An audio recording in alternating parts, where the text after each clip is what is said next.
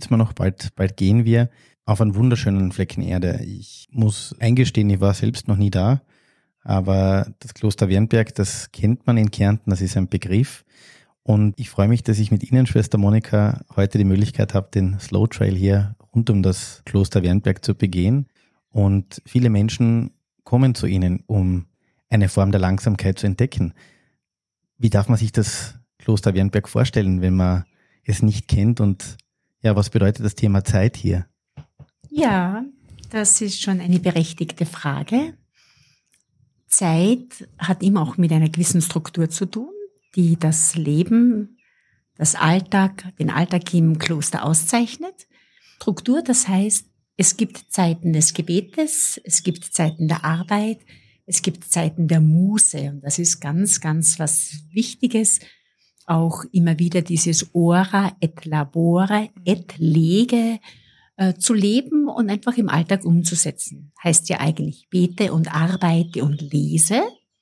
Und ich sage dann immer den Gästen, die hierher kommen, äh, eine gute Übersetzung für jede und jeden von uns ist es ein gutes Maß, eine gute Balance zwischen tun und lassen zu finden, in dem Bewusstsein, dass wir alle Lernende bleiben. Und ich glaube, wir bleiben mehr Lernende, durch unser Leben als wie durch Büchern. Das ist ein schöner Einstieg. Wir sind da umgeben von ganz, ganz dicken Mauern. Man kommt da bei diesem Torbogen, auf den wir jetzt hinüberschauen, ganz kurz herein und man hat sofort das Gefühl, man fühlt sich geborgen. Wie kann man sich als Außenstehender das Leben in einem Orden und das Kloster wird ja von einem Orden betrieben und am Leben erhalten, ich glaube, so kann man es ruhig sagen. Wie kann man sich das Leben vorstellen? Und mein Vorschlag ist, wir gehen jetzt gleich da durch diesen Torbogen durch, hinunter auf den Slow Trail, der da über diesen Weg hinuntergeht und unten hört man schon ein bisschen das Wasser und vielleicht können Sie kurz über das Ordensleben erzählen. Gerne. Wir sehen da diese kleine Kapelle am Teich, die von einer Schwester von uns, einer Künstlerin gestaltet worden ist. Äh, das ist so auch ein, ja, eine kleine Möglichkeit zum Innehalten und ähm, sich da einfach einmal hineinzufühlen und auch dieses Beschütztsein zu erfahren. Das Ordensleben selber ist einfach getragen, wie gesagt, von einem guten Maß. Jeder hat seinen Beruf eigentlich auch und trägt zum Teil des Ganzen bei. Wir haben uns entschieden, in Gütergemeinschaft zu leben. Das heißt, ich brauche nicht dafür Sorge zu tragen, die Wäsche selber zu waschen, selber zu kochen, habe dafür viel Freiraum für anderes. Und das ist eigentlich so das Geheimnis des Ordenslebens, frei zu werden für. Ja? Und nicht der Verzicht sollte im Vordergrund stehen, sondern der Gewinn an innerer Freiheit und diesen Freiraum auch mit anderen dann zu teilen. Und der Alltag schaut uns sehr bunt und vielfältig aus. Und die Gäste, die zu uns kommen, dürfen, je nachdem, was sie gebucht haben, auch ein Stück weit immer wieder daran teilhaben. Das heißt zum Beispiel im Sommer, wenn die Gäste bei uns Urlaub machen, dann sind sie herzlich eingeladen oder werden immer wieder angeregt, zum Beispiel beim Ribisselpflücken mitzuhelfen oder, oder die Lavendelstauden, die Lavendelpflanzen abzuribbeln, um Saft zu machen. Und dadurch auch dann einfach im Gespräch mit den Schwestern die Möglichkeit zu haben, ein bisschen mehr zu erfahren, was dahinter steckt. Was interessant ist, und das ist mir schon aufgefallen, wie ich da mit dem Auto von der Autobahn heruntergebogen bin, man geht da wenige Schritte und hat das Gefühl, man ist im Wald, da fließt jetzt ein Bach, man ist entrückt vom Leben. Ist es vielleicht auch so, dass dieser Orden einen ein bisschen weit vom, vom normalen Leben wegrückt? Vielleicht, ja, Werte herausstellt, die im normalen Leben, ja, ist vielleicht hart formuliert, aber auch verloren gegangen sind. Das könnte man durchaus so sehen. Wir sind schon ein Stück weit von der Welt herausgenommen, aber um bewusster in ihr zu sein, so würde ich das einmal sagen. Kloster ist nicht Himmel, immer Himmel auf Erden. Jeder Mensch kommt so mit seinen ganzen Facetten auch her. Und ich sage immer, Kloster ist ein ganz guter, eine Gemeinschaft ist ein ganz guter Spiegel zur Selbsterkenntnis, weil im anderen entdecke, erkenne ich mich immer auch ein Stück weit selber. Und wenn ich mich der Herausforderung stelle, dann kann mein Leben auch reifen, wachsen und letztendlich auch vielleicht dadurch glücken. Das Interessante an diesem Kloster ist, und Kloster stellen sich vielleicht manche Menschen ja so vor. Und das, ich mag das, dass man da jetzt dann im Bach mhm. entlang in Wasser hat, immer für mich was ganz Beruhigendes. Genau. Man stellt sich vor, das ist vielleicht so verschlossen, die Türen sind zu, dahinter wohnt so eine geheimnisvolle Gemeinschaft. Mhm. Das ist das völlig, das völlige Gegenteil. Ich bin da jetzt Menschen begegnet schon beim Hereingehen, die haben gestrahlt, Urlauber, die ihren Urlaub bei ihnen verbringen. Das heißt, das ist gar kein Kloster, wie man sich vielleicht vorstellt, sondern es ist eigentlich ein offenes Haus. Genau, es ist ein offenes Haus. Wir haben die benediktinische Grundspiritualität und dem Benedikt war ja Gastfreundschaft etwas ganz Wichtiges. Und deswegen, wir sind auch ein internationaler Orden. Das heißt, es ist unsere Aufgabe, auch für die Menschen da zu sein. Mehr für die Menschen als für die Mauern. Und das ist auch immer wieder eine eigene Herausforderung. Es gibt Menschen, es gibt Klöster, die wirklich innerhalb der Mauern leben, die aber trotzdem auf andere Art und Weise spirituell sehr wohl die Welt in sich äh, aufnehmen oder für die Welt beten, sagen wir. Unsere Aufgabe ist es, äh, nach dem Willen unseres Gründes wirklich für die Menschen da zu sein.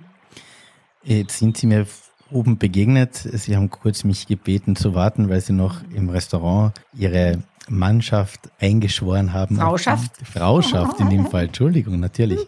Eingeschworen haben, sie wirken so quirlig. Die sind da die ersten paar Schritte auf diesem Slow Trail schnell vor mir hergegangen. Wo nimmt diese Frau die Energie her? Was bedeutet denn Zeit für Sie und wie, wie schaut Ihr Tag aus?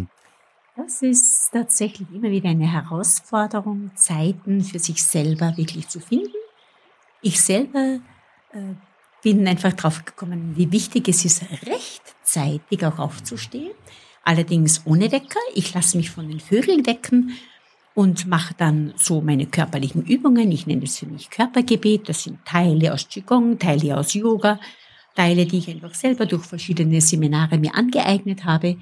Ich finde für mich einfach so gewisse Rituale sind sehr wichtig, um mich dann auch eine halbe Stunde in Stille wirklich da vorzubereiten auf den Tag, in Kontakt so quasi mit meinem Quellgrund zu sein, um dieses Wasser, wenn man so sagen will, dann auch weiterleiten, weiterleiten zu können.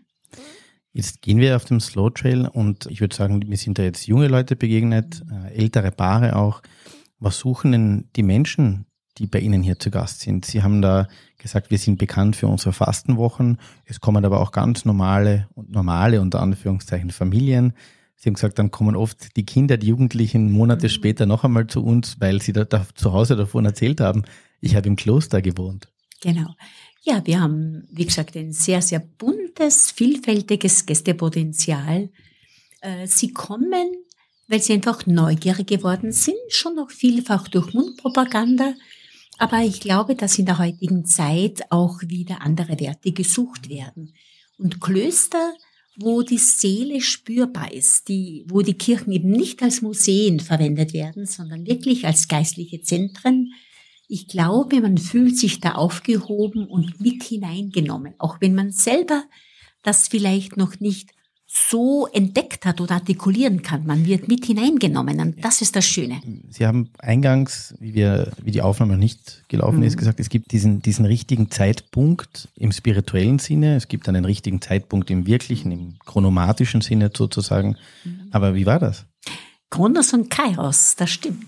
Der Kairos war für mich mein 20. Geburtstag, den ich bei der Rückreise von einer Bergwoche in Südtirol eben gefunden habe, wo mein Bergführer gesagt hat, ach, wir schauen einfach beim Kloster Wernberg einmal vorbei. Und mich hat das sehr berührt, fasziniert. Ich kam da gerade von einer, von dieser deftigen Ortlertour. Wir sind da mitten von sicher 40 Gästen gesessen und ich habe da mein Achterle Wein getrunken zum 20. Geburtstag. Das war schon was Besonderes. und ich habe gemerkt, das sind Familien, Jugendliche, Verrückte, ältere Kinder, die da unter den Tischen herumkrabbeln. Und mich hat dieser Zusammenhang sehr fasziniert von unabhängig von Konfession, von Religion, von ja, von Anschauung, wie wir da so in diesem kurzen Aufenthalt mitbekommen haben, habe ich gedacht, das ist etwas Faszinierendes. Das möchte ich kennenlernen. Da möchte ich einfach mehr dahinter sehen. Und äh, ich bin dann 14 Tage später wieder hergekommen und habe dann einfach für mich doch ziemlich spontan die Entscheidung getroffen, das probierst du einfach mal aus. Du springst ins Wasser und schaust, fühlst, spürst, ob das Wasser trägt.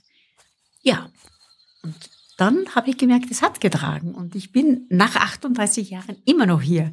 Natürlich gibt es immer Höhen und Tiefen, aber die Lebendigkeit, die wir auch so beim Wasser merken, dass da durch diesen Wald fließt, ähm, das ist so ein roter Faden, der mein Leben durchzieht und der mein Leben auch prägt. Wir haben da gerade, ja, da ist eine, ein Bach, der quasi über den Slow Trail drüber fließt. Man muss da ein bisschen aufpassen, dass man die Steine trifft. Sie haben äh, mir verraten, oft steht das Wasser deutlich höher und man überschreitet manchmal solche Grenzen oder ja, Grenzbäche in seinem Leben.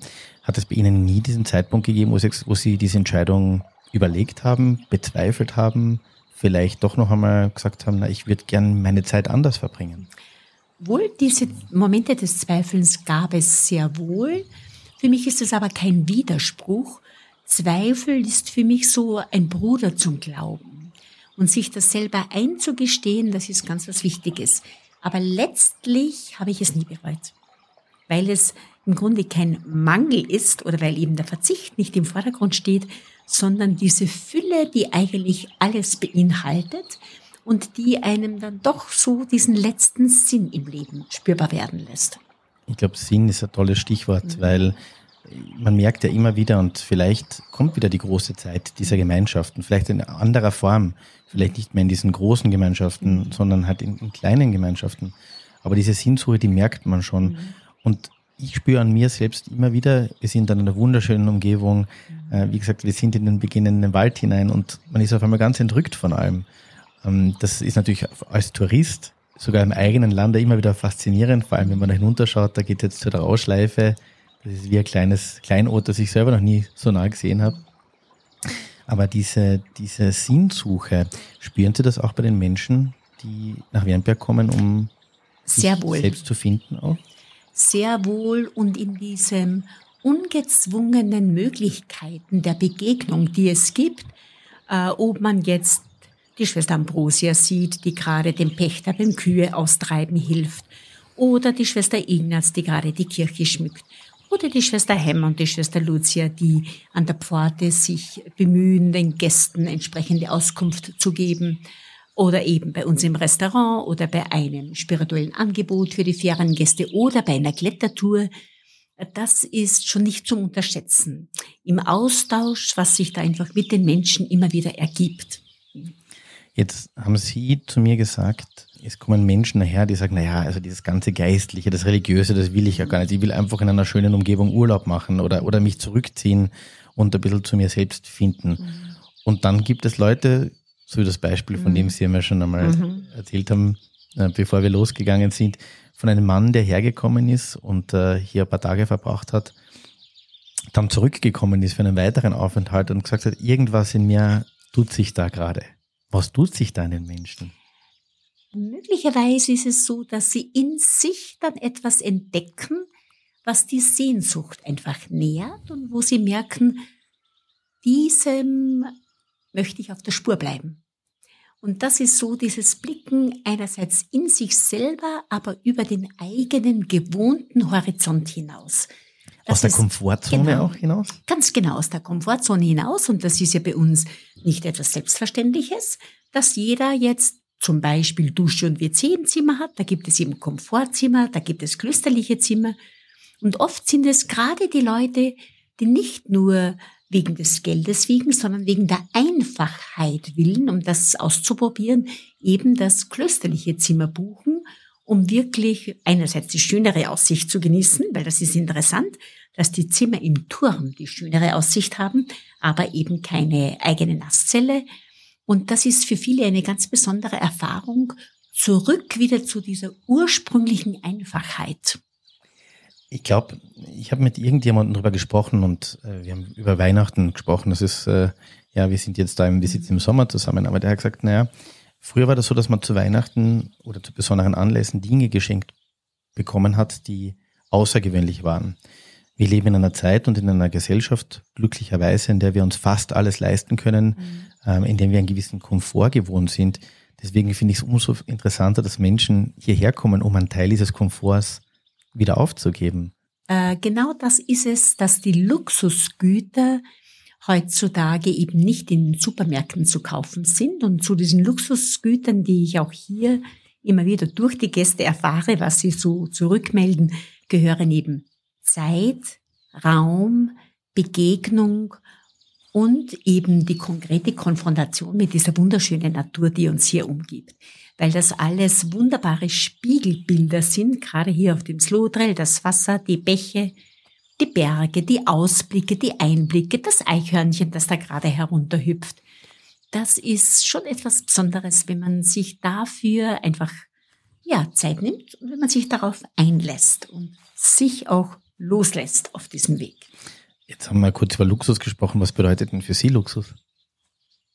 Zeit für mich selber zu haben.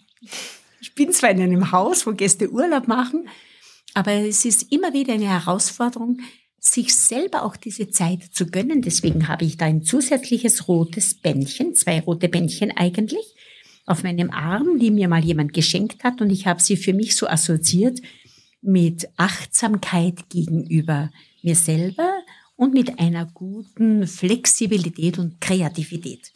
Weil ich glaube, dass das Werte sind, die immer wieder mal zu kurz kommen. Und neben den klassischen Gelübden, finde ich, kommen sie im Alltag bei mir mehr zum Tragen als wie manche andere. Wenn ich, wenn ich bei Ihnen zu Gast bin im Kloster Wernberg, was erwartet mich, wenn wir gehen? Und was mir extrem gefällt, der, der Blick auf die Trauschleife, den finde ich einfach faszinierend, muss ich wirklich sagen. Da fischt auch ein junger Mann gerade, den werden wir nicht lang stören. Mhm. Aber es ist wirklich, wirklich wunderschön, der Blick da hinaus. Und das ist wahnsinnig schön, in dieses grüne Wasser tief hinunterzuschauen. Wenn ich bei Ihnen Gast bin, wie, wie stelle ich mir das vor? Muss ich da mithelfen? Muss ich mitbeten? Muss ich mitsingen? Müssen tun Sie erstens mal gar nichts, weil wir sind zur Freiheit berufen. Aber das hängt natürlich schon davon ab, was Sie gebucht haben. Wenn Sie einfach Urlaub machen wollen, dann ist, dann erwartet Sie erstens eine wunderschöne klösterliche Küche, wo wir versuchen wirklich so gut als möglich mit den Produkten, die hier eben auf unserem verpachteten Bauernhof hergestellt werden oder auch in diesem äh, Klosterschatzgarten äh, ja, zubereitet werden. Äh, dann gibt es eben verschiedene Angebote, ob das jetzt ein spiritueller Morgenimpuls ist oder vielleicht haben Sie Interesse, eine Klettertour mit mir auszuprobieren. Möglicherweise kommen Sie mit Ihrem Sohn und der freut sich auf eine Schatzsuche. Äh, oder Sie lernen einfach bei einem Seminar andere Menschen kennen, äh, wo es eben dann üblich ist, muss ich ehrlich, darf ich sagen, dass solche Freundschaften oft lebenslang dauern. Das ist unglaublich, wie einige Wernberger Urlaubsgäste sagen, ja, wir haben ja immer einen zwischendurch Klostergästetreff in München oder in Wien. Also das heißt, mhm. die Familien, die hier zusammen Urlaub machen, die treffen sich dann zwischendurch, damit die Zeit nicht zu lang ist.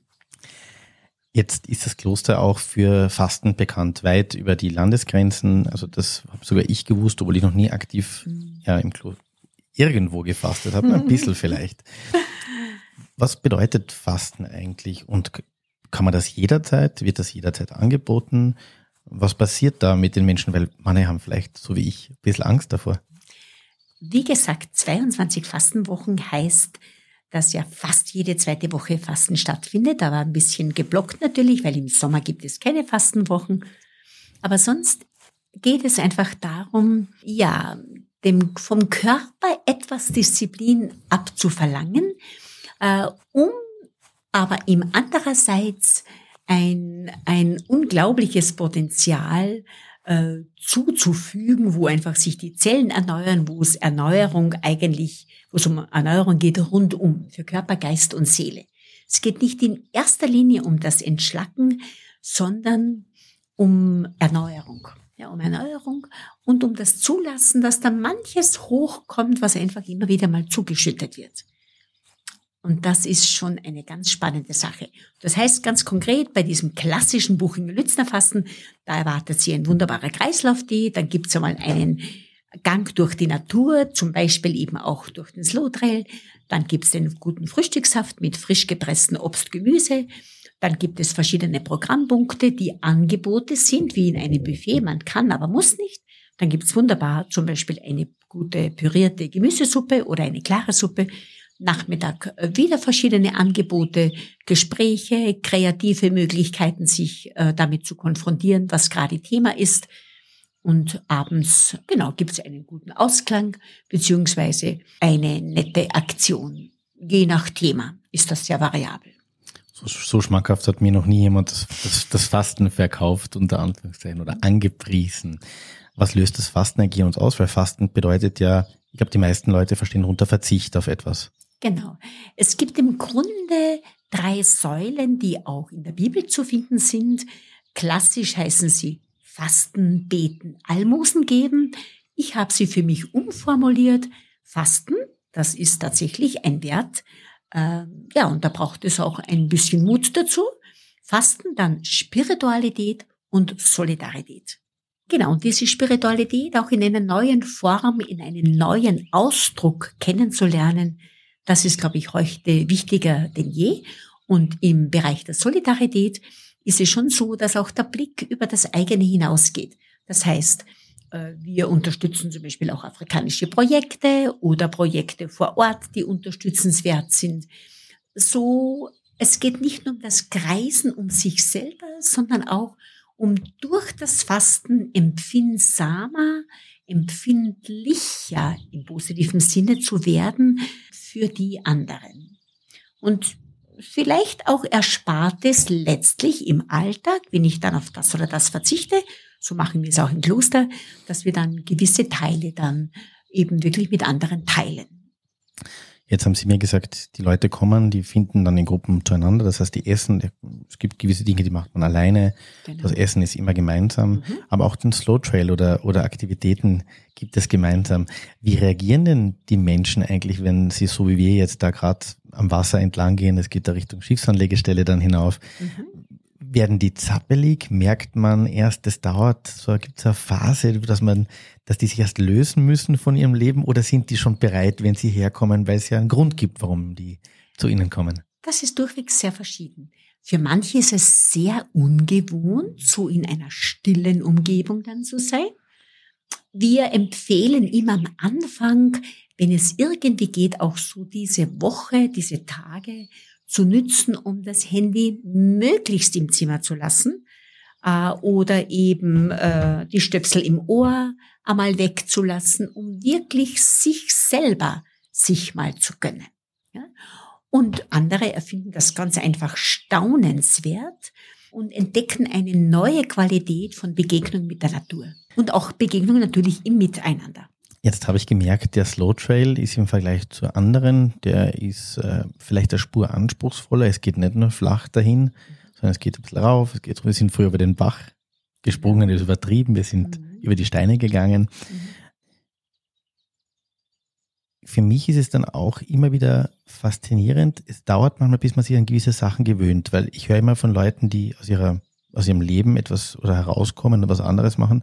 Am Anfang war es eine Qual sei das beim Fasten, sei das bei einer Anstrengung, sei das bei einer ungewohnten Ernährung. Man lässt etwas weg und auf einmal, und wir sind jetzt doch schon, ich muss kurz auf die Uhr schauen, 25 Minuten unterwegs.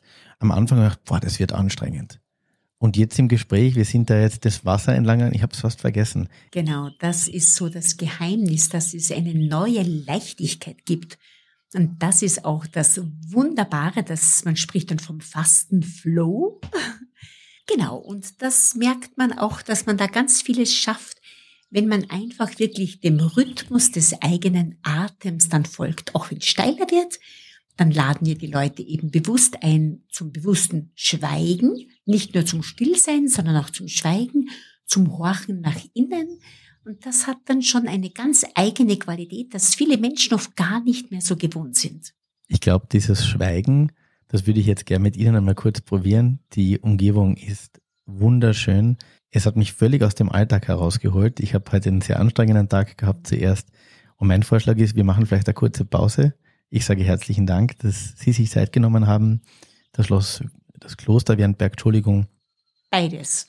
Schloss beides. und Kloster Wernberg vorzustellen, auch die Ordensgemeinschaft ein bisschen näher zu bringen und vor allem ein Angebot zu unterbreiten, nämlich das einmal Pause einzulegen. Vielen herzlichen Dank. Danke.